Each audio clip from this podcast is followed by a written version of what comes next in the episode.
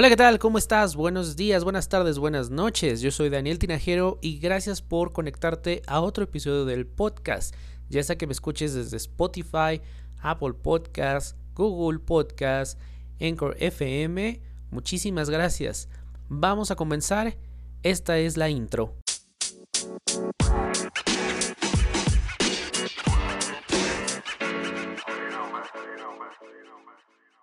El día de hoy te voy a platicar acerca de algunas aplicaciones y servicios que te pueden ayudar a redactar mejor en inglés. Te cuento, tengo aproximadamente un poquito más de 10 años de experiencia como profesor de inglés y la verdad es que en mi faceta de profesor, ya sea como profesor de inglés o en la materia de comunicación o comunicación digital, la verdad es que me gusta mucho que los chicos los alumnos se lleven algo a casa el, día de la, de la, clase, el día de la sesión, que se lleven ya algo práctico, algo que puedan estar aplicando en su vida diaria. Cuando doy inglés, por ejemplo, trabajo mucho por proyecto. El producto que se hace en la clase es algo que sea tangible, algo que ellos puedan procesar y con lo que estén en contacto.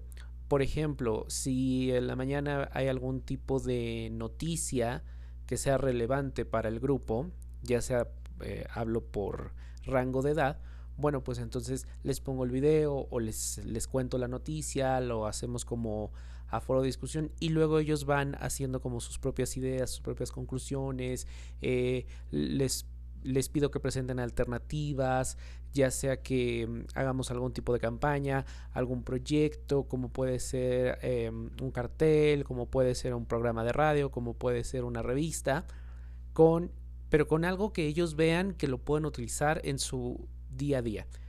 Y algo que me inquieta mucho cuando las personas comienzan a estudiar otro idioma, especialmente con el inglés, eh, es el bloqueo que traen. Bloqueos que generalmente vienen porque, pues a lo mejor fuiste bulleado de niño en, el grupo por, por, la pronunciación o porque no te aprendías una estructura gramatical o las palabras o veías que los compañeros llevan muy rápido o ya iban más avanzado y tú no entendías nada. Entonces el cerebro humano lo que hace es como bloquear y decir no me gusta, pero realmente no es que no te guste, te cierras a ese aprendizaje, te cierras a evolucionar y decir, no, esto no es para mí y le das la vuelta.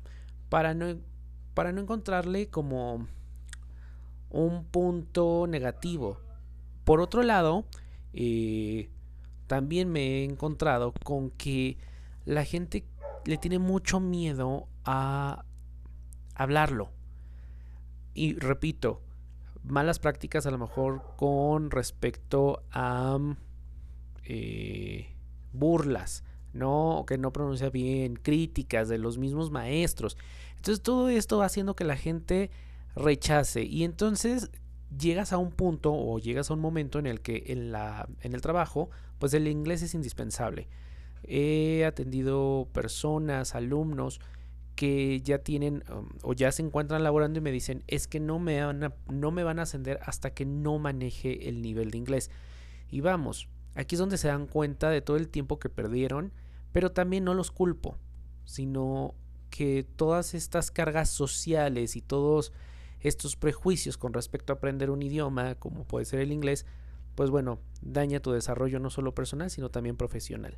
Entonces, algo que me comentaban mis alumnos es, bueno, fluimos, platicamos y bueno, la pronunciación se va corrigiendo a lo largo de, del curso o a lo largo de la práctica, pero ¿cómo puedo yo escribir mejor? Entonces, lo primero que yo les digo cuando van a escribir algo en inglés y, por ejemplo, un ensayo, incluso en, en español o en el idioma que sea, yo siempre les digo, grábate, agarra tu, tu smartphone, ya tienen grabadoras de voz, entonces ponle eh, grabar y empieza a soltar ideas muy eh, sueltas sobre el tema del que vayas a, escribir tu ensayo y luego vuelve a escuchar.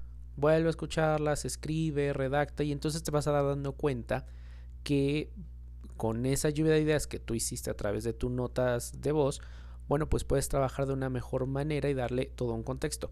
Ahora, cuando tú escribes, eh, yo siempre les digo que escriban como hablan. Es la mejor forma de empezar a escribir. Entonces, como hablas, tú escribes porque cuando la otra persona, en este caso el tutor, el maestro, el profesor, quien lo va a leer, pues puede conectar contigo, ser también un poquito más empático y ver tu realmente tu esfuerzo.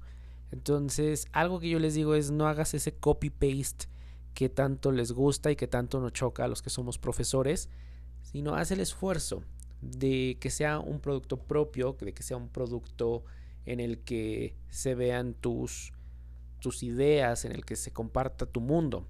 Y la primera de la que les quiero hablar se llama Grammarly, que como maestros podemos tener polémica por el uso de este tipo de aplicaciones, pero bien ejecutadas son una gran herramienta. Y Grammarly lo que hace es que tú puedes instalarla en tu smartphone, en tu computadora, tiene una extensión para Chrome y tú vas escribiendo en un documento como puede ser una hoja de, eh, cálculo, como una hoja, un documento en blanco en en Google o en Word y vas escribiendo directamente al inglés.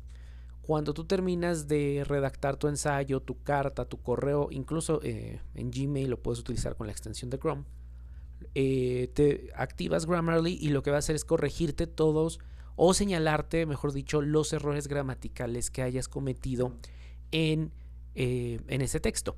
Y entonces te los va a marcar y te va a sugerir algunos cambios. Tú puedes aplicarlos o puedes omitirlos.